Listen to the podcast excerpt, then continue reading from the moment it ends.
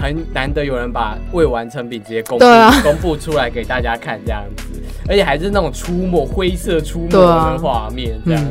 然后大家就心想说发生什么事，而且那些 notes 也都很好笑，对什么木棍木棍木棍，就是就是大家终于看到就是出魔画面的时候，会觉得这这是会不会是放错？然后厂商到底有没有在看事情？就是它是一个噱头。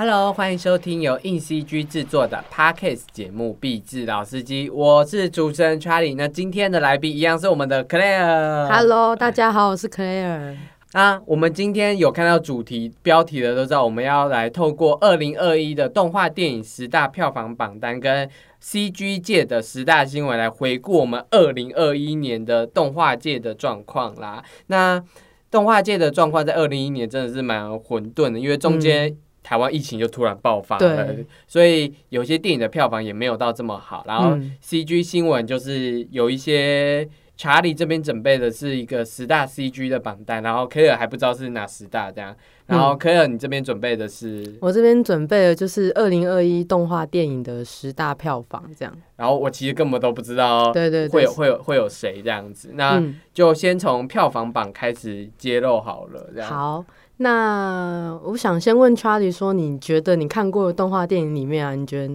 哪一部可能会上榜？我觉得，我觉得迪士尼出品的应该都会上榜，因为台湾就是爱迪士尼这样子。对对对迪士尼今年有出的《寻龙使者拉雅》，嗯，应该有吧？有，它有在上面。寻龙使者拉雅是在第二名，哦，《寻龙使者拉雅》你看过吗？我有看哦，我也我也有看。这样，你但你觉得这部电影怎么样？这样？这部电影吗？我当初看预告是觉得它预告还蛮那段打斗很吸引人，我就进去看了。然后它是我觉得还蛮不一样的，就是蛮不一样的迪士尼风格的动画这样。嗯，因为因为因为是东南亚，然后龙有龙，然后有昆虫嗯之类的。因为他们一一直以来拍这种，我都对他们拍某一个某一个国家的文化会比较有兴趣，像之前那个可可夜总会，嗯，对我也会比较有兴趣这样。哦，嗯，但我觉得《寻龙师的拉雅》就是蛮典型的迪士尼的套路，这件事情就是，爱与和平可以战胜一切。它就是一个成，就是要让小孩有一个成长这样子。对对，然后开心的知道对对这个世界是美好的嗯这样子。但我觉得《驯龙师的拉雅》里面其实要残酷，其实蛮残酷的这件嗯事，因为它讲的是国族的分裂跟这些国族能不能再团聚这件事，这其实是嗯蛮大人的对对对对，想法这件事情，嗯因为其实国族分裂这件事情，以那他们是蛮以童趣的角度来看，对然后是一个架空世界。但我们现在来看的话，这些国的分裂跟吵架，其实这种政治力的角度是没办法这么轻松的就解决这件事情。对他那时候带的时候，其实如果大家可能有多少知道的话，其实东南亚那边的就是边界，其实也会有一些混乱这样子。嗯，但对他就是以一个比较轻巧的嗯态度去做这件事情。那第二名嘛，对，那那迪士尼应该有另外一部那个嗯，中间那一部在疫情时间上，《路卡的夏天》是皮克斯制作，但是迪士尼发行的，应该有在榜上面吧？路卡的夏天。它的票房没有这么好，所以他没有进到十大。什么？皮克斯没有进到十大？对他这部，应该说皮克斯一直以来都会至少都会破亿，但是这次都、就是路卡的夏天刚好又碰到，疫情对。对他那时候票房真的蛮差的。他是在八月上映的嘛？嗯我记得七月中疫情才刚对缓和这样。对对对，但路卡夏天你有看吗？还没看，因为我就是也还没去戏院。对，我卢卡夏天有去戏院看，哦然后现在迪士尼 Plus 也有这对样子。对对对，然后我觉得卢卡夏天是，你有看过二分之一的魔法吗？有我有看。我觉得卢卡夏天跟二分之一的魔法的那种痛调有点类似，就是在讲嗯一个小故事，就是二分之一魔法在讲一个兄弟。对，那卢卡夏天聚焦在一个海怪跟他的朋友上面，就是嗯两个海怪如何前进陆地做结交朋友，然后去展展现的冒险这样子。它嗯。比较偏向这样子小故事，它比较不像灵魂急转弯或者是脑筋急转弯嗯那种，虽然也是小故事，但他的成长跟他的比较大，对他想要嗯做的探探问会比较大，他比较叫嗯嗯嗯。小故事大冒险这样子的概念这样子。那我觉得卢卡夏蒂还是保持皮克斯的水准，就是他的什么环境啊、场景啊、设定都是非常漂亮、工整的，给你看说，哦，这里这里是意大利风情，那我就给你看意大利风情可以的味道是什么，嗯那他们如何去 Q 版化这些意大利风情的东西，这样子。嗯然后我觉得很有趣的是，我有看导演的前作嗯短片动画叫《月光光》，也是在迪士尼 Plus 上看的。哦，我跟你讲，他的故事的他故那个短片故事有一个儿子、嗯。爸爸跟爷爷哦。我跟你讲，那个爸爸的角色设计根本跟路卡夏天的那那个爸爸的角色设哦计一模一样，根本很像，超超级像。然后我就心想说，那他应该就延伸的概念他就把他嗯。旧作的一些，嗯。可能他可能就喜欢这样子爸爸父题亲的角色设定拉来这里嗯。了、啊。路卡没有到前十哦，因为我我觉得路卡是真的近几年来好看的动画片，这样子，对我觉得他没有在榜上，我也蛮意外的。可能真的是强碰疫情的关系嗯这样子。嗯那来猜迪士尼出品的第三个嗯，天兵阿龙》，虽然是迪士尼出品的，但应该没有，因为我觉得那部对，那那部应该算。应该是他是福斯的啊，只是因为被福斯后来被迪士尼收购嘛，就变迪士尼了。对，就变迪士尼 发行这样。对，但就是但它这部好像讨论度也不高，对对对对对，嗯。我也去看，嗯。我觉得我觉得很 Q 很可爱这样。对对对，但就就就那样而已。然后另外一部迪士尼应该就是最后最新这一部《魔法满屋》这样。嗯，哦，魔法满屋有，它目前现在还在院线哦，可是它它现在是就是二零二一的票房已经来到第五名，动画电影的第五对名对对，对动画电影的第五名，我觉得这部片，因为我还没有去看，你也还没有去看，对不对，对还没，就是我觉得这部这部片很奇妙，这部片应该说是它它的吸引我的程度好像没有对，寻龙使者拉雅高，而且虽然国外的票房很高，可是在嗯台湾的票房算低了，因为嗯。卡在第五名这件事情，因为迪士尼一直以来都是要霸前三之类的，嗯。它只有卡在第五名有点怪。我后来想，会不会是他没有用太多的行销吗？我觉得能见就是能见度很低。对啊，，没看到什么讨论。可是可是我看戏院很多广告，然后电视广告也有在打魔法公哦满屋哎，是哦，那我也不知道，可能讨论度真的很低耶，而且好像就是我我身边的电影的朋友，大概只有三个看去看过这部片。对啊，就就我会心想说，迪士尼歌舞片，嗯，然后又也是别的国度的嗯那种公主的样子，嗯为什么这么的没有没有吸引力？对啊，这部我我也不知道为什么，你为什么不去看？我不去看嘛，是因为我根本就没看，没有被他打到的点，因为我我之前看拉雅，就是刚好他有预告被我看到，我想说、嗯哦好像不错，就去看一下这样。哦，可是魔法版我就觉得还好像没看到什么，我我没有被触及到他的东哦贴文之类的。因为因为我觉得魔法版我有被广告打到。但嗯我觉得魔法满屋给我一种老套的公主的戏嘛，虽然我不知道里面真的在演什么，但就会觉得，嗯，这种奇幻哥伦比亚的设定好像、好像好像好像也还对对我们来说还好，因为嗯。驯龙斯特拉是东方的设定，然后我们身为可能台湾人就会想说，哎、东南亚的设定对我们是新鲜的，那就去看一下。嗯。而哥伦比亚就觉得，嗯，好像有看过，嗯 然后哦然后又觉得歌舞公主好像歌也没有，重点是歌嗯其实也没有传唱度起来，我我就是哦，听过就忘这样，嗯，然后。角色也也也就、嗯。也没有好像特别可爱或特别怎么样，我觉得会不会是他比较像新的，就是我觉得原创感觉真的比较不好，销售这件事。对，因为应该都靠口碑啊，像脑筋急转弯跟灵魂急转弯，就是靠口口碑碑，后来又又迎上来这样子。他的口碑是普普吗？因为我我真的没看到有人多写对，因为好像真的没有人去看，然后现在又被就是大片压，然后对啊，就被什么蜘蛛人、对啊福家日、然后月老这些大片压。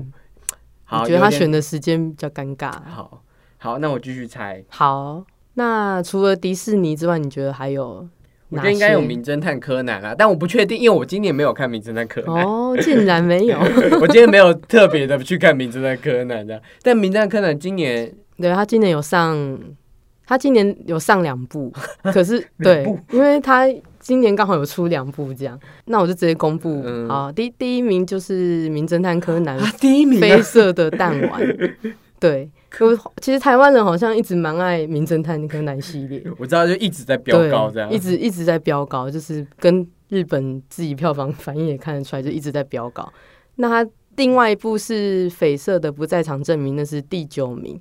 那那这两部的差别，其实就不在场的证明是比较像绯色弹丸的前前，对，就前前导预告，感觉就是很长的一个大预告，就他在跟你解析哦，他下一集要介绍的那个家族在干嘛这样。哦，嗯，所以他是分成两个电影，然后差不多同时间上。好像我记得隔没多久、欸，哦，对我有点忘记，因为好像也是好像也是暑假前还是什么时候的事，我有点忘记了。所以你都有去看，这对，我两部都有看。好看吗？第九名那个绯色不在场证明，我是觉得没有必要拍，就是我觉得他前面就用前，就是前面在绯色弹丸前面加个大概几分钟时间介绍就好了，因为嗯看完好像也没有特别对那个家族有什么很大的期望还是什么的。但不在场证明有谋杀案或是悬疑推理的案件吗？哦，不在场证明罕见的好像没有，我记得没有，所以我还觉得很无聊。就是他连那个最经典的那个凶手的那个黑影对都没有出来，我就觉得哈，这哪是名侦探柯南？因为跟我妹，我是跟我妹妹去看，然后我们看的都觉得啊，这集就这样，为什么这样也要拍一集？不是，那绯色的不在场证明有什么？他就是因为绯色的弹丸主要就是讲赤井秀一这个家庭成员，就是他的家庭跟他的家庭成员的身世之谜这样。嗯所以他就有点，因为他下一集就是绯色的弹丸是会讲这个家庭后来发生的事情，所以嗯，他前面就会有点先要前导介绍说这些人物是谁，不然他们一次出现太多人可能会觉得有点混乱这样，因为他已经拉出一个已经有一个独立的故事线出来。所以不在场证明没有谋杀案，也没有飞车追逐之类的吗？我对啊，我记得没有，就是他比较像解析赤井秀一这个人，然后跟他的神秘的家族这样子。所以，所以也没有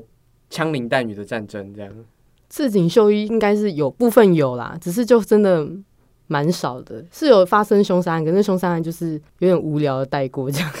就是好像因为我就觉得整部片就是那部片看起来就是真的在就是在拉这条故事线的哦介绍这样子。反正就是刚刚讲的前导预对啊，告这样。对对对，就是一个大纲概念。那那绯色弹丸本传，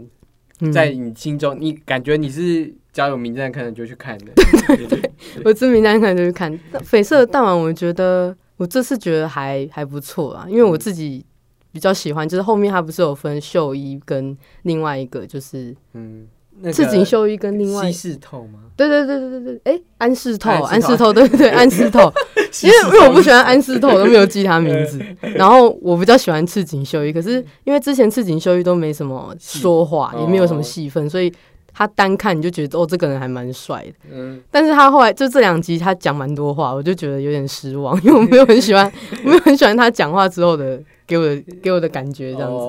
哦，但你是说这部是好看的、对啊，这这部还蛮好看，就是还蛮刺激，而且他又用到那个，就是他有用到他们一个什么，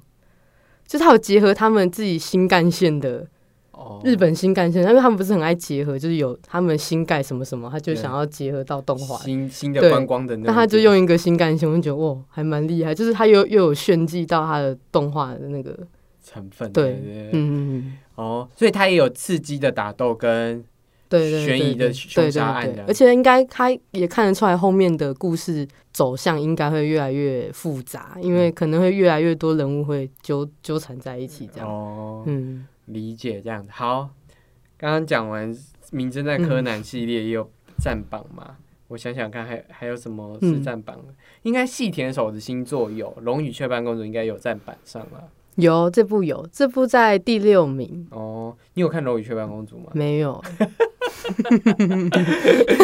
好，这现在只有 Charlie 讲，对不对？听众朋友，现在以上都是 Charlie 个人意见，我没有很喜欢《龙与雀斑公主》，这是有点到，就是我觉得这是细田守最糟糕的作品的想法呈现，这样，嗯我觉得他跟未来的未来的糟糕程度差不多，但我觉得《龙与雀斑公主》真的只有歌曲好听。我我后来回味的就只有他那首那几首好听的歌，嗯。就是《龙与雀斑公主》有太多值得吐槽的剧情点这件事情，这一点就是让我让我非常之我我甚至有点到不满意这件事，因为细田守。一直以来，像《夏日大作战》或是前面的《跳跃吧时空嗯。时空少女》嗯。就是它的设定至少会跟着它的故事线嗯。一起走，对，然后至少会贴起来，然后让大家看到除了美美的世界观，还有主角的成长。但这部明明也有故事观跟世界哦，但我觉得它很像就是 MV 吗？MV，然后甚至是甚至是残破的，就是那个少女的成长很像一块一块一块，每个剧情看似很嗯，OK，就是它这样转变是 OK，可是它没有。它没有铺陈，它没有，它没有中间那个情绪的细节，它就从 A 跳到 B，嗯它就从 A 就说，哦，我好像对这个人没感情，突然叫说，哦，我一定要救他，这样子，就是你就会觉得，哦，那觉得好好，就是他的动机很薄弱，就是嗯很多事情的动机就是他先做再说，然后嗯那个动机很薄弱，嗯而且讲出来的台词有够怪，有讲出来就是就有一？不是有一种就是我他不会在这个时间点讲这个，这个就硬要讲 硬要讲。哦然后然后重重复的话讲了超多遍，然后就有一种你烦不烦呢、哦，所以所以我。好，《龙与雀斑公主》太多值得吐槽的点了，嗯但我就不在这里想说。但如果你 你也觉得《龙与雀斑公主》很值得吐槽的话，我有去录过别人的 podcast 在讲关于《龙与雀斑公主》的吐槽片，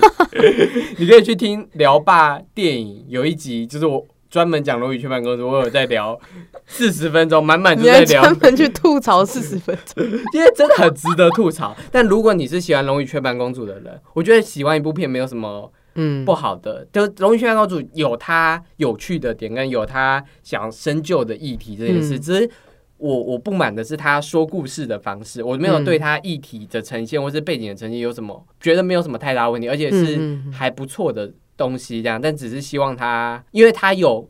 夏日大作战这种高标在，就会希望他维持在那种高标。嗯就是会会，而且我跟你讲，细田守我每部都看，我算是始终细田守粉，嗯，所以他的变化跟他的弱点在哪里，我都就是很会很明显。嗯所以，所以我我我自己是爱之深责之切嗯，就是希望他越来越进步。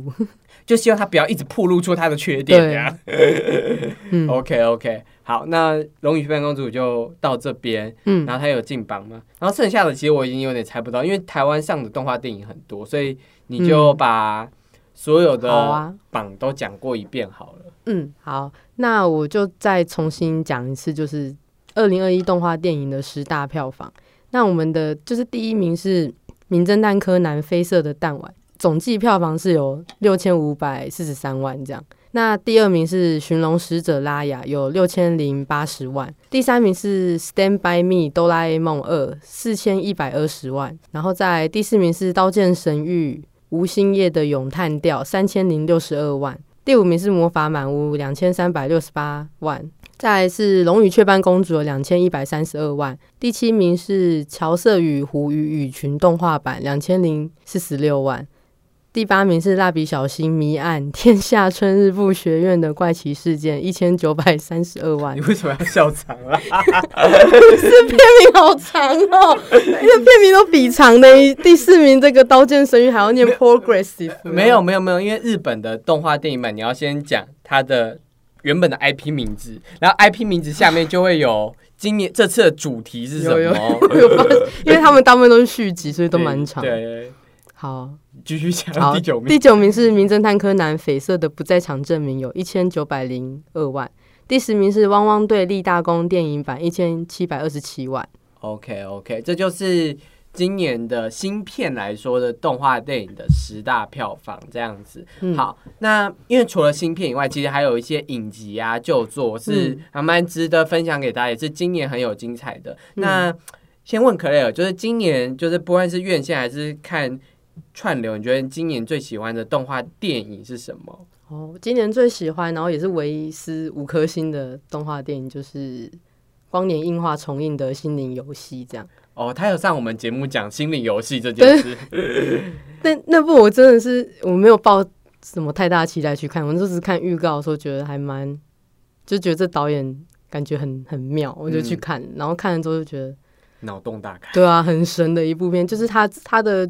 他他虽然很脑洞大开，可是他在他的故事呈现的手法上，他其实有花很多心思在里面，就是其实看得出来他的故事都是有连贯性的。嗯，对，就是一个一个事件是推进另外一个事件的重要的前因后果，这样。而且他也很大玩，就是时间的这个概念。嗯，就是我觉得他应该算，应该也不是说是最早，可是我觉得如果那时候看到，我应该会觉得哇，这个这个很神，这个动画真的很神，因为他把时间这个概念弄得很玩的淋漓尽致，这样。心理游戏还有一个以动画美材上面，我觉得它是一个嗯很富有巧思的是，它的二 D 动画不是像你看到的美美的那种二 D 动画，它是怪奇形怪状、丑丑的。嗯就是如果你知道汤浅证明这个导演，你看过他后之后的几个作品，你应该都知道他他的线条跟他的动作的表现都是很夸张，超越嗯人体工学的那一种。嗯但是心理游戏最早的这部。他的第一部长片里面嗯更浮夸，就更没有 没有没有没有界限这件事情。然后他也有像转描技术对，的那种贴贴上去的东西，然后有有一些实拍的，然后有一些就是快速的切换，它就是嗯一秒切换一格的那种，就是你所有可能会觉得动画不应该做的事情，它全部都做给你对啊，他看。都做给我们看。对，所以但他的他的故事在讲的是一个可能超越时间跟超越这个世界，嗯就是架空。也不是架空世界，超越这个世界的规范，有嗯有神的世界，有什么的世界这件事情，所以你不会觉得他的这个丑丑的形式跟他的形式没有贴合在一起，因为它的内容就是要突破这件事情嗯嗯嗯，对。这个人要去突破这个时间轴，他不断的重新经历这样子的事嗯。情，这样，但然后所以他的动画也很自由奔放的在做这件事情，这样子，嗯。所以会会会觉得看完这部电影后会觉得真的是一场游戏，对，就是人生，他他感觉给我们像人生好像就也是个游戏这样子，嗯，在做这件事，他整部片都奔放的很像 很随性，对对对，没什么限制。就是崇拜已久的汤浅证明这样。然后这是嗯我大概采访了很多日本动画导演，他们都心中的神作是这部，对，蛮多人都很喜欢的。所以所以我今天看的时候，终于就是见证到就是大家的神作什么。然后我自己看的时候也是觉得，干嗯，好好看，就是这部真的很神，就是仅次于精明以外的大家的可可真的是可以供嗯供奉的神这样子。而且他又用不一样的形式去呈现，就会更对，更让人家印象深刻。这样，我觉得我觉得动画最他有把动画迷人的嗯，迷人之处展现给大家，因为动画就是可以天马行空，可以很恣意的想象的。他要把这件事画成一个很成功的说故事的方式讲给我们观众听，这样子。嗯。然后我今年最喜欢的上在院线看的电影是《千年女优》，哦，金敏的千年女优，我今年金敏有重映两部动画电影，是《千年女优》跟《盗梦侦探》这样子。对，去年千金敏有重映《东京教父》跟《蓝色恐惧》跟他的妄想代理人。嗯。我想就是台湾的片商就是一口气把金敏对，都发给我们看这样子。嗯。然后《千年女优》是我已经我已经说过蛮多遍，就是我踏入这个动画界，或是我想要踏入动画界最最早的启蒙，甚至是我可能踏入电影界，我嗯甚至可以这样讲，踏入嗯。可能影评这件事情的最大的启蒙就是《千年女优》，它让我看到电影跟动画的界限，就是它它有更多的可能性这件事。程序刚刚心灵游戏讲的就是它的奔放跟它的恣意，在《千年女优》也做了一个很完整的架构跟完整的叙述这件事，嗯。而且它其实很简单，它讲的就是一个追逐的情感的，它的故事线本身很简单，可是它玩了很多花招跟精明惯用的那种剪快速的剪辑、嗯。交错的手法、虚实交错的手法，所以《天女游》是我重看。这个大荧幕重看一次，嗯。我觉得在大荧幕重看一次真的是感动到爆，这样子，就跟龙猫我在大荧幕重看狂哭猛哭是一样的道理，就是有一种曾曾经供奉为神的东西，我终于在大荧幕上又看得到，对对对就感受过一次那种的体验，这样。我觉得体验是无价的，所以《千年女优》给我的价值是无价的。嗯。然后它刚好又在今年上映，那我刚好不选它。哦，因为我那时候看《千年女优》好像是去年，就是有那什么我留办的那个，哦，对对对，我就没有在院院线看。《千年女优》真的好看呀、嗯好，那今年其实有蛮多影特别的影集作品的，那你来分享一下，就是你今年看的动画 TV 动画里面最喜欢的是什么？嗯，我最喜欢的就是我们台湾自己原创的《勇者》动画系列。这样，那这部因为我自己比较一开始没有在追台湾的动画，这么这没有比较没有那么常追台湾的动画。那我那时候看《勇者》动画，其实是我刚一开始进来的时候。刚好是 Charlie 要采访 勇者动画，所以他就说：“哎，那你也看一下，这样对对，看一下适应。”对对对，然后我就看了，然后看完之后就觉得哇塞，很还蛮厉害，就是看得出来它就是一个很原创的东西，而且它的故事内容跟架构其实而且它建构的世界观很很有趣。嗯，就是我觉得不是感觉只给小孩看，就是其实大人看也会很喜欢。就是我觉得他的年龄层就把它拉的很广，就其实我觉得大人跟小孩都会很喜欢这个影集这样。嗯。因为勇者动画是改编知名 IP 的东西，然后它其实已经算算成套的漫画了，就是已经出版很久，然后已经受年轻人欢迎的那种漫画系列这样。然后因为这个漫画系列是改编典型的那种日式 RPG 的概念，对对对，它就是改编那种经典的勇者案例这样子，然后它做一层算是黑暗的讽刺的回回击这样，就他就讲了勇者就不是。充满正能量的事情，这样子，所以他他他有趣，然后他在动画的执行上也很，我觉得他有把这个完整的故事说完，因为原作是蛮章节式的东西，但他动画有把这些章节串在一起，很很妙的串在一起。然后虽然这个世界观很庞大，但它也有简述到那个世，它也不会让你觉得这世界观很复杂，你一张一张一张看可以。越看看到这个世界观的不同面向，这样以及主角们遇到的心境的变化这件事情，这样。然后，因为我勇者动画是我采访的，所以我有跟就下面放链接，然后大家去看勇者动画的 采访，这样。对，我觉得那大家应该其实台只要是热爱追台湾动画的人，应该都会知道勇者动画系列这。但如果你还没看，Netflix 上有，对，Netflix 上有，才六集，而且现在看之后出第二季也不用再。重看一下，现在赶快看一看哈。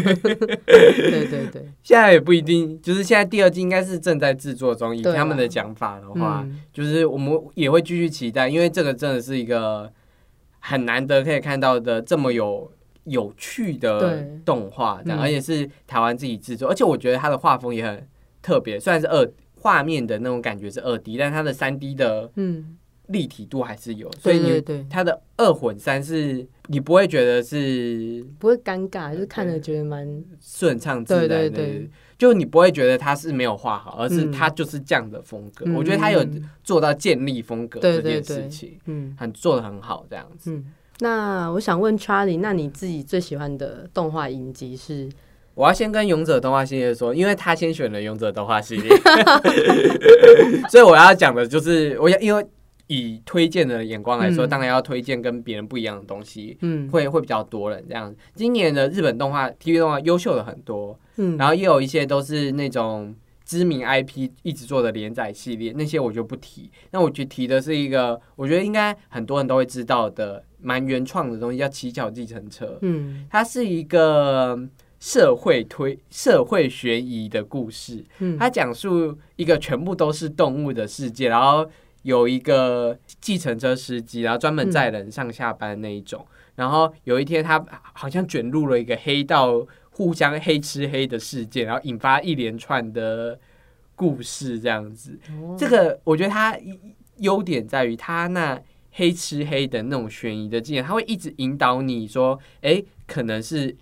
他把可能七八个不相干的人，全部因为这个黑道。”黑吃黑的世界全部牵扯在一起，然后每个人的关系都可能是跟其他三个人有关系。你就会看到这些互相有关系的人在这些过程中如何应对，然后如何发生这个事件，他们想要去救彼此，然后原因是什么？他把这些事情交代的很清楚，这样子。然后他的推理悬推理悬疑的那个悬念一直在里面，它不是一个典型的哦有人死了，然后那个悬念一直在那边，到底是谁死的那种悬念，而是。这个故事接下来会往怎么样的地方发展的这种悬念，嗯，它就是不会，因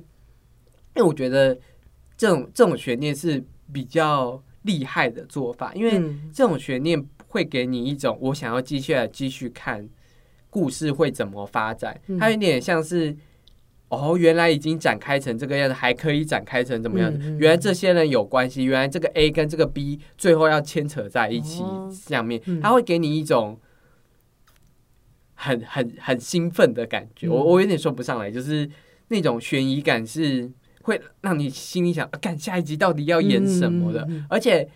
他在做社会推理的时候，其实会加强一些写实黑暗面的部分，哦然后他有一些可能玩游戏氪金氪过头的那种写实议题也会放进来，还有一些像就是有一些医院的一些弊端的那种议题也会放进来，哦就是它很黑暗，它有把那个黑暗面拉进来里面，所以你就会看到社会角落这些不同的黑暗面，人们是怎么去与之共存，嗯甚至是他们为什么会落入到这种处境，你会去关怀，然后去去见证这件事情，因为有些集数真的是可怕到就是。哇靠！看完之后嗯二二十五分钟，你看完之后头痛，就是哇哦，就是那那他是那种很就是真的很很讽刺吗？他的讽刺，他很讽刺，他的嗯那种黑色的意味是很直很直接的、嗯简单的就出来，然后他还有一些什么枪支扫射的案件之类的，哦然后那种社会心理的恐慌这件事情，嗯他把这件事情，如果他翻拍成一个嗯写实的片。嗯那会是很精彩的东西，就是哦它会是日本那种写实、很精彩的社会大众的悬疑的那种东西，但它的剧本很很巧妙，但我觉得它一定要用动画呈现。它有一个关键的转折是用动画呈现，效果是加倍的那一种，哦所以我可以理解它为何选择动画动画为媒介，因为那个。力道就是最后，其实那个关键是在最后一集，嗯。它的那个反转的力道，哦我看完之后就觉得，哇干，就是原来铺了这么多，就是为了这件事情，然后我就觉得干太强了，就是你会被创作者的花招给吸引住，然后甚至觉得干我被骗了，但被骗的甘之如饴，就会觉得这件事这是实在太妙了，就是。所以我觉得它叫奇巧计程车，真的是很厉，它奇妙又巧妙，这样嗯嗯，所以我觉得它很精精心设计的嗯动画影集，这样、我非常推荐给大家嗯这样子。好的，那我们休息一下，广告后马上回来。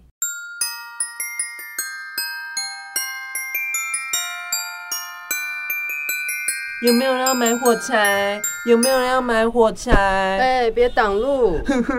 我已经这么冷的冬天，我还要来卖火柴。圣诞节、新年要到了，好想吃大餐，好想当只暖炉桌的小海豹。咦，这个故事我好像在哪里听过啊？是卖火柴的小女孩。难道我这个火柴只要点着了就可以许愿吗？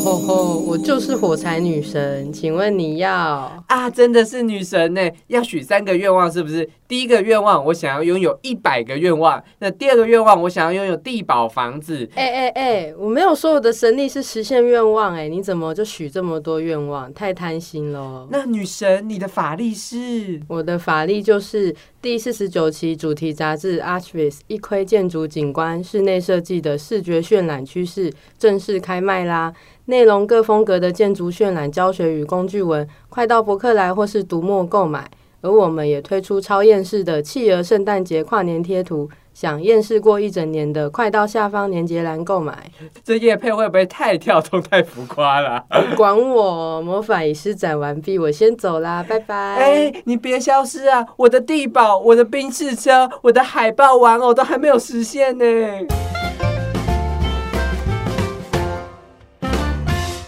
好，那接着我们就是换 Charlie 这边准备的部分了。那他这次准备的就是二零二一的 CG 十大新闻。我这边的十大新闻会是以我们硬 CG 官网自己发表的新闻内容，然后它的点击率的高低这样，但也没有全部都靠点击率，有些可能是累积起来的，就是它其实就是一个趋势的概念这样子。嗯，好，那就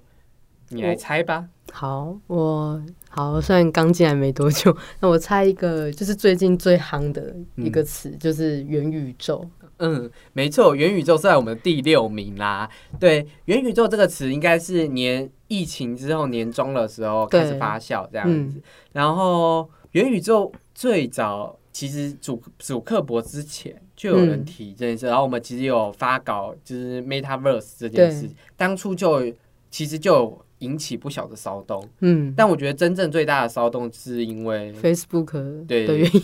就是他自己忽然改成 Meta 这样子，然后大家就想说，看元宇宙是什么，然后跟虚拟有什么关系？对对对。其实我觉得元宇宙就是另一个 VR 的讲法，只是它可能更沉浸，然后它它它真正的概念其实跟社群有关系，就是。你要进入的不只是一个游戏世界，或是进入到一个游戏，它一定要跟人有所联系。你要在对那里面可以跟别人像现实世界一样进行沟通交流这件事，就就有点像骇客任务的。对对，应该说就像大家喜欢科幻电影中的那种那种另一个时空，对另一种世虚幻世界的这。的概念就是，其实就很像元宇宙。对，大家元宇宙会把它提及的，就是一级玩家的绿洲，它就是很典型，可能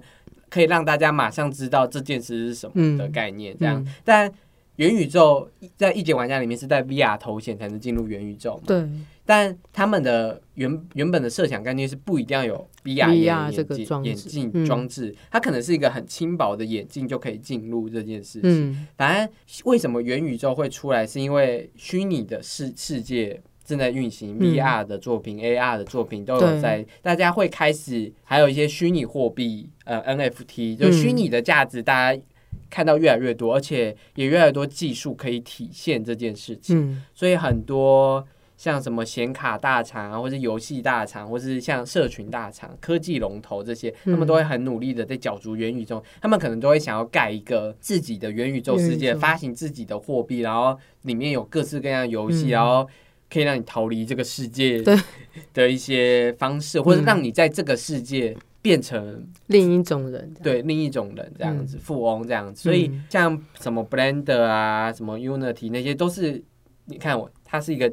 创造电影、创造游戏这这件事的一个工具嘛？那这个工具当然也可以创造另一个虚拟时空的东西啊。对，它是一个，所以所以这就带到另外一个议题，就是这些工具其实某方面来说是建立现在的所有产业都可以用这些工具去做某些事情。对对对，像建筑或是。可能家具业者或是医疗业者，他们都需要一个虚拟的世界。现在的目的可能是教学，这样教学很快，或是更沉浸。之后，因为他们的目的就是为了让有些事情更快速、更方便，代表这些虚拟的东西是有用的。嗯，那虚拟的东西在这些产业有用，代表全部的产业都有会需要虚拟的东西。而且疫情会让虚拟的东西发展更快。对，因为你看。现在有什么线上时装秀、线上购物成品的那种感觉，就是现在好像真的会觉得不一定要走出门就可以在线上去逛这件事情了。所以我觉得元宇宙在未来五六年、十年，它不一定会是 MetaVerse 这个词，但但它就是会一直发展成一个完整的概念，直到有一个成品。出来这样子，对，不知道是不是脸书先出来，不知道。好，我们讲这个概念讲好久，其实还有很多概念值得讲的。那你在猜这样？我在猜吗？可能刚刚 Charlie 就有提到，应该就是 NFT 吧，因为最近就是不管艺术家在哪里都很红的，就是 NFT。对，就我们其实是今年三月的时候发现，他好像是跟一个一个艺术家。他的 NFT 卖到上亿哦，你说 Beeple 吗？对对对，Beeple 的东西卖到上亿，大家就会想说，干这是什么东西？为什么可以卖到上亿？这样？但他这个之前，其其实我已经有跟其他艺术家有聊过，他在这个之前，其实就有艺术圈就有在吵讨论这件事情，就是虚虚拟的图像的拥有权是什么这样子。然后只是他卖了一个高价钱，这是一个导火音，就是。为何可以卖到这样子的东西？它明明就只是一个迷因图这样子。嗯，然后现在发展的话，就是其实大家其实都已经如果有加入的人，其实都蛮熟悉一些交易平台上架方式跟推广的方式这样子，嗯然后各大不论是台湾还是国际，其实都有一些平台是可以做的。然后如果你觉得你还没有这么熟悉的话，我们其实 InCG 有出一个加密 NFT 的上架方式、推交易平台推广方式的一篇文章。嗯这篇文章之所以红，就是因为大家有需求，大家想上架。大大家也想赚一点点小钱。对 但但其实也跟蛮多艺术家聊 NFT 的时候，嗯他们就反映，其实那些虚拟的价值还是要本还是要你本身的知名度跟你本身的创作的能量感为主，这样，因为嗯现在不是你创作的好就有钱可以拿，对，而是你的这个东西的价值不在于精致，在于他有没有一个社群力吧？对对，或是他有没有一个名声，嗯。是这些人值得收藏的对这件事情，这样，所以就反映了就是社群真的很重要。对对对，好，那好。这是第八名，这样 NFT 这样，嗯，应该说这今年也很多并购吧？那哦并购的应该多少有上上榜吗？有有有并购上榜的是那个 APEC 并购 ArtStation 这篇文章上榜这样，哦但老实说，今年真的很多并购案，对，应该很多人都下风。对对对对，但 APEC 并购 ArtStation 这个应该是目前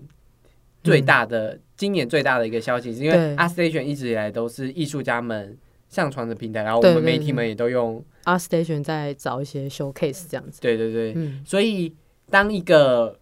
龙头，因为 A APEC 是一个游戏龙头，虚拟引擎的，就是开发商并购了这这个，它本来是一个独立作业的东西，这样子，嗯。所以大家就会心想说，哇，这样这个东西之后会有什么发展？然后为何嗯。他要选择在这个时间去并购这个平台这个服务？这样子，嗯嗯嗯他有他想要拓宽的是什么目的？这样子，嗯所以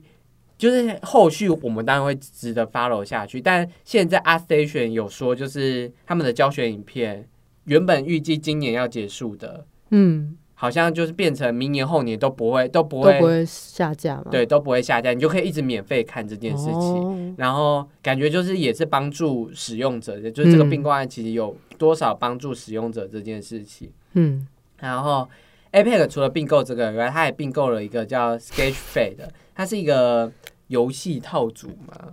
好像是、欸，我有点忘记。它是一个游好像是一个游戏物件网站，反正就是哦，对对对 Un，Unreal Engine 就是一个游戏引擎嘛，它可能要开发，把自己的那个开发的资料库可以更大，让更多人嗯使用他们的东西做事情，这样，所以他们需要可能免更多免费物件、更多资源投入在这里面，嗯然后这样使用者才能。愿意继续在他们这边，对然后并购就是最快的方式，这样东西就归我。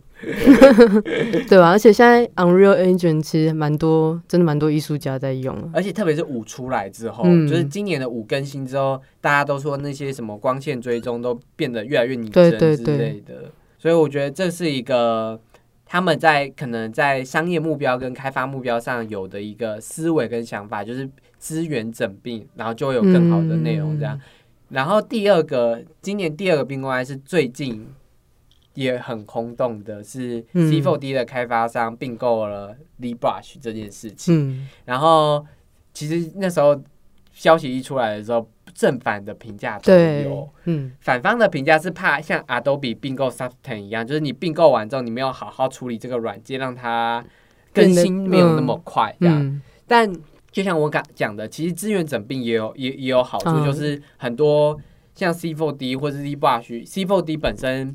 比较动态设计的东西，它并购下 ZBrush 之后，它就可以往更多三 D 雕刻的部分发展，这样，然后嗯所以它会把他们的雕刻的资源合并在一起，也说不定这样子。嗯，但这就是考验他们自己开发商能不能针对你的软体做开发的进度，嗯，因为他们有一个最大的敌手，就是一个开源，然后全全全对啊，全动画制成都用的一个软体。他们的对手是他，他们的对手其实是这个人以及这个人背后的艺术家们团队这样。因为那个开源，他们无限可以，他们的开发是无限的，对这这些人的开发相较之下是有限的。嗯，所以他们要如何去跟一个免费的软体做竞争这件事，当然是要壮大自己的势力，让自己的功能越多，嗯，这样你才能会买他们的功能去做你的嗯。创作这样子。对，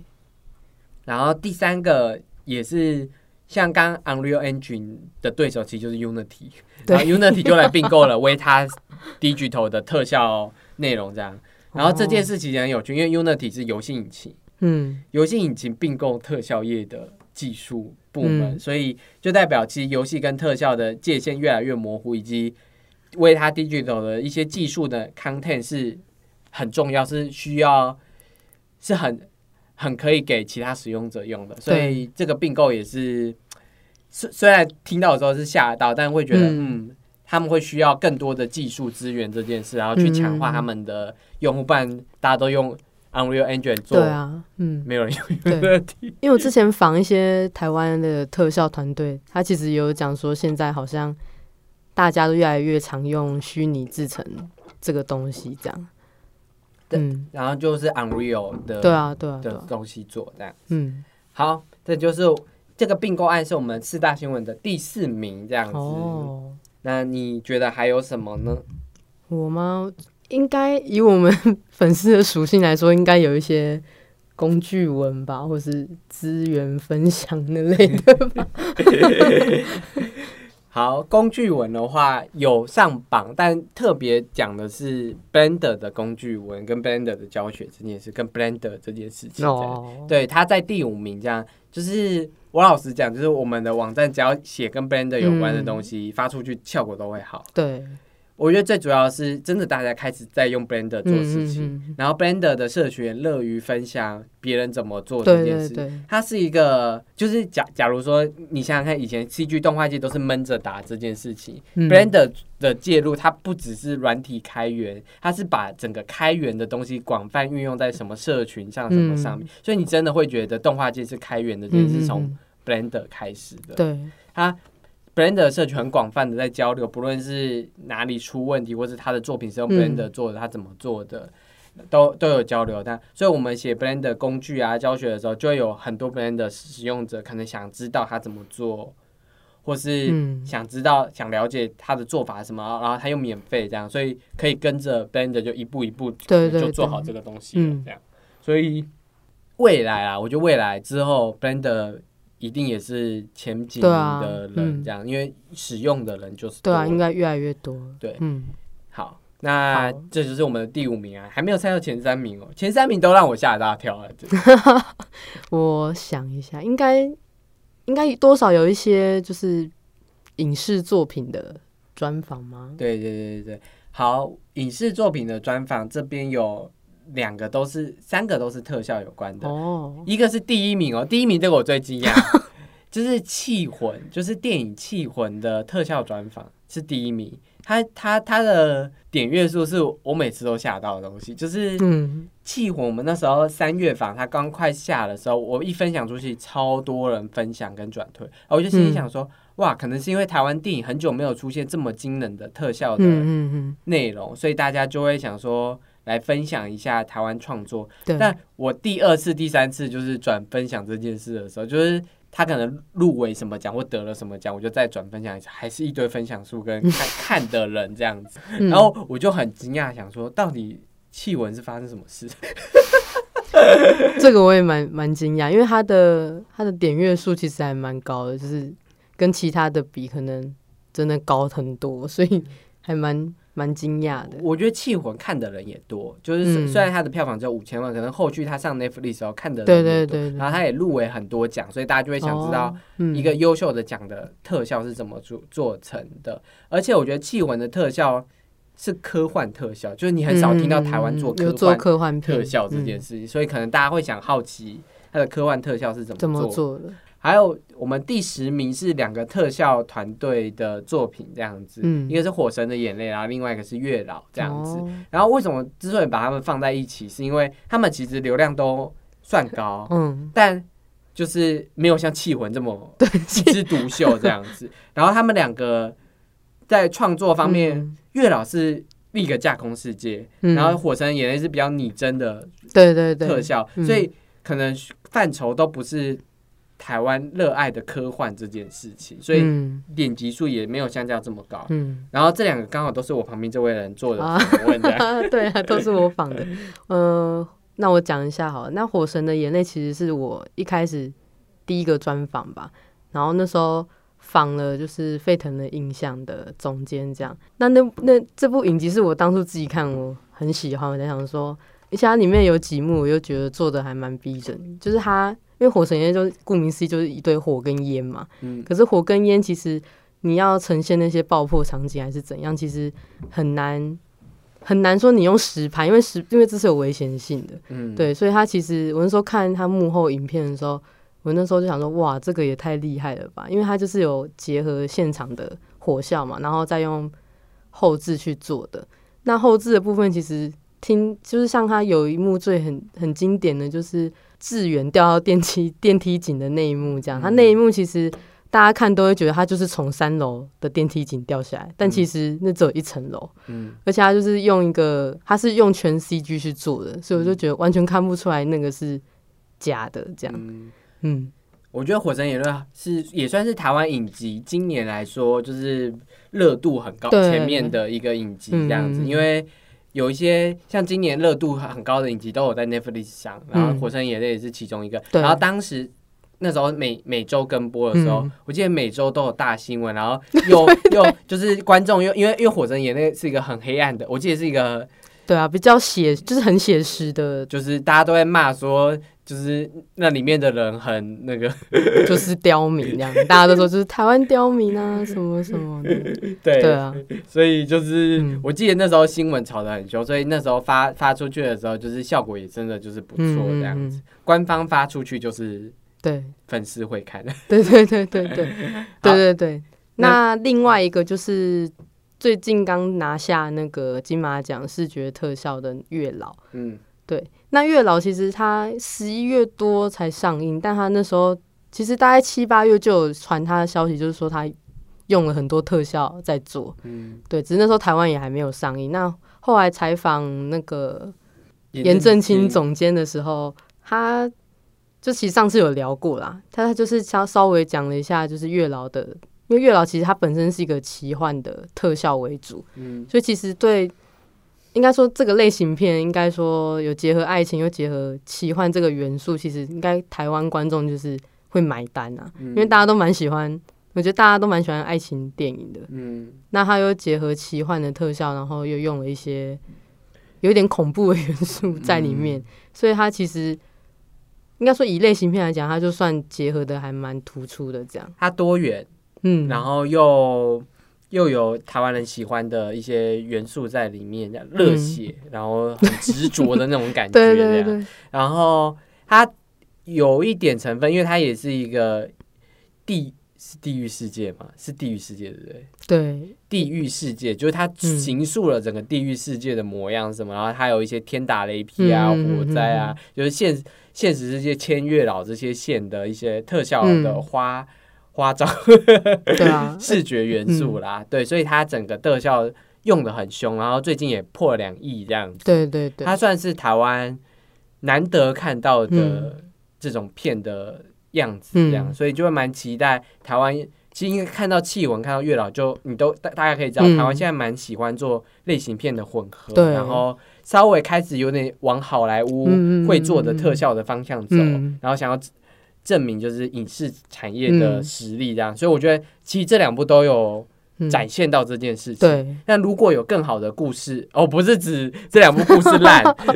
我指的是故事还有可以更雕琢、可以雕琢到更完美的地方。那如果是一个完美雕琢的故事的话，我相信就是轰动的程度一定会更、嗯更高，应该更更厉害啊。会更好这样子。嗯好，那这就是我们的第十名，这样就是《火神的眼泪》跟《月老》这样。好，那我就直接把剩下的名单公布好了，因为我觉得你应该也猜不到。我也猜不到，我那时候应该根本还没来。对，第一名是气魂的专访，刚刚讲过了。嗯第二名是《玩具总动员三》编剧揭露编剧过程跟写作秘诀，这个我不意外，因为我们嗯以往皮克斯的流量都很高，嗯光皮克斯的动画制作流量都就是前几名的那一种，这样，所以。《玩具总动员三》是一个大家一定都看过的动画电影，，对，就是它虽然是十年前，但它很经典的东西，然后它可能它的编剧也是教科书等级的那种东西，所以当一个编剧十年后来回顾他当时写的过程，而且他写讲的超详细。哦，他大家就很喜欢看这种的，对他讲的很详细，他连就是动画公司的 meeting 的会议有谁跟他面试，然后怎么讲都都有讲。就他写详细，他讲的很详细，然后他他还甚至分析说，你第一幕要怎么做写，第二第二幕角色要怎么，他真的有写作秘诀这件事。哦，他真的是，我觉得整部片看我，你就会觉得说，哦，原来第一幕要怎样怎样做才是一个优秀的，然后第二幕怎样怎样，他不像剧本书很制式的那种东西，他很就是真的有有东西让你对对对对，然后他而且他的感觉是。它的也符合《玩具总动员三》的故事的逻辑跟总价，而且我觉得它某方面讲述了皮克斯为何会成功的关键哦，所以我觉得这本发出来之后，大家喜欢是很正常的。而且其实很多人想要做创作的，或是其他也是做游戏，对，他只是想知道写作这件事应该要怎么做的。嗯，其实，在看看完这篇之后，收获都会很大。这样，嗯。然后第三篇是资深概念设计师那个 K。力力大的练功洗法这样子，然后他是台湾很资深的，就是概念设计师，然后就是在台湾美术圈小小有名气这样。哦，然后当初就是邀他来采访之后，就确确实知道他会红，因为他底下很多学生啊，然后很多创作，我想很多知名的崇拜崇拜很多知名的 showcase 的概念设计师都是他的学生，这样他就是大佬这样。所以大师，对他大师的。然后他他在里面讲的也很多，就是很重要的 tips 跟很重要的概念的讲的内容，这样。所以看完那部，我自己在采访的时候，我自己觉得心得很多，就我可以理解他他是有很有脉络的人这样子。所以第三名不意外，因为他那个内容很扎实，很扎实，真的很扎实。大家有兴趣可以来点这样。嗯。然后第四名就是刚刚讲的 M Pack 并购 a Station，刚刚讲过。对。然后第五名就是 Blender 的工具啊、教学三点零的介绍相关。嗯。第六名是 Metaverse 元宇宙。嗯。第七名是皮克斯推出 RenderMan 二四的免费下载，这样。这 又皮克斯，又皮克斯，你就知道皮克斯对动画业界的人是多么嗯向往的崇拜对象，这样。然后重点是，它除了皮克斯以外，还有另外一个元素是免费下载。免费下载。我们我们我们官网其实很多，就是可能一些艺术家免费下载的文件啊，或者是物物件啊，或者是一些软体的免费版，我们都会写成新闻，这样跟给大家知道哦，有这样的资讯这样子。然后这篇文一直以来都会是我们网站很重要的流量来源，这样，因为。很多人看这样，很多人都想下载，然后又加了皮克斯，就是流量加流量的。嗯，好，第八名是 NFT 加密艺术，刚刚有讲过了，这样。然后第九名，第九名这个很好笑，第九名是 汤达人的动画广告。我相信 Clare 一定没有看过这个动画广告，我没看过。我跟你讲，很好，这个这个这个动画广告很好笑，我觉得。我们先稍微休息一下，我们先让 Clare 看一下这个动画广告长什么样子。好，Clare 已经看完了，你觉得如何？我觉得旁边的小字还比应该比成品还有趣，这样难怪这篇会爆，因为大家都应该是大家都看过，就觉得很。当初这篇就是这个广告一出来之后，动画界全全剧轰动这样子，因为。很难得有人把未完成品直接公布 公布出来给大家看这样子，而且还是那种出没灰色出没的画面这样子，然后大家就心想说发生什么事？而且那些 notes 也都很好笑，对，什么木棍木棍木棍，就是就是大家终于看到就是出魔画面的时候，会觉得这这是会不会是放错？然后厂商到底有没有在看事情？就是它是一个噱头，然后会引起大家的转载跟分享，就是。然后有些人会觉得这太屌了，居然就直接这样上过了，然后动画也就过四审、过五审这样子。然后这篇文就是出模之后，终于有完成品出来了。但我跟你讲，完成品的观看数字完全不及出模的观看，因为大家都先看出模的。应该说出模的比较有趣啊。对啊。所以，所以这篇就是很成功的广告的分享的案例，这样子就是就是你在行销或者你在做什么，说不定。现在现在这个世界有趣可能比精致嗯，来的会更吸睛。有话题性啊，对对，嗯有话题性这样子。然后，如果你的行销的目标是更多人知嗯道这件事情的话，你不一定要做的精致，当然好，就做的精致，可能大家会因为你的精致而转发，这边会说干这做的太精致之类。嗯但有些梗图是不精致的，但它很好很笑。好笑，像刚刚那个广告，就是有点像梗图这件事情，很好笑还，蛮好笑，而且很很长的梗图这样。很白目这样子。对啊，所以所以就是大家会喜欢，然后进而有话题。可是这种话题只能做一次，做做别人做第二次类似的，就、对啊，就就来不及了。就是就会觉得啊，你就在抄别人的梗这样。所以这个梗是今年算是以动画广告来说，大家应该最知名的梗这样子。所以大家可以想一些新的梗用上来，这样说不定就是你因此爆红的。对，真的，所以汤达人的动画广告是我们的第九名哦，你就知道到到底多少嗯 CG 人想知道正正品长怎么样，然后再看一次对啊，那个玉兰品。对啊，因为我我想那个出模的影片应该是传遍各大的社群，这样应该大家都看过，对对对，可都没看过成品。对。好，那第十名呢，就是我们刚刚提的《火神的眼泪》嗯跟月老的特效，这样，那就是今年的十大新闻呐、对那还有一些可能国外网站的一些特效那些内容啊。虽然他们都很知名，但它不一定就是我们网站分享的不一定嗯，效果会好，或是什么样？可能嗯因为很多人都看过，或是其实像你看这十名里面，大部分都是台湾特效的分享之类的，就表示其实大家还是很喜想要看，爱国片，对，就是还是想要看台湾团队到底怎么制作，因为是比较贴近的，对，比较贴近我们自己啦，然后也比较能资资源也比较相近。对，能嗯比较参考这样子。嗯，好，那这就是我们以上的二零二一年回顾啊。啊，讲了那么多，二零二一年真的是好，其实发生很多事，对？对，嗯，那我们也希望二零二二年 CG 界也可以发生，就是也不要发生太多太猛烈的事啊，就是希望大家能在自己的工作上就是顺顺文利的做优秀的作品，然后也希望就是整个影视产业能更好，对更兴盛这样子，嗯然后希望元宇宙的未来。就就在眼前嘛。OK 啦，那以上对以上新闻有兴趣的都可以点下方链接啊。那想要追踪更多 CG 消息的，就来追踪 ECG 的脸书跟 IG。那对于这集的节目觉得有趣的话，也可以来 IG 私讯我小编聊一下啦。然后聊一下，然后各大 Apple Podcast、Spotify 都可以评分哦，所以帮我们打五颗星，打起。来，打起来。那我是硬 CG 的 Charlie，那这里是由硬 CG 制作的壁纸老司机，我们明年见喽，拜。拜拜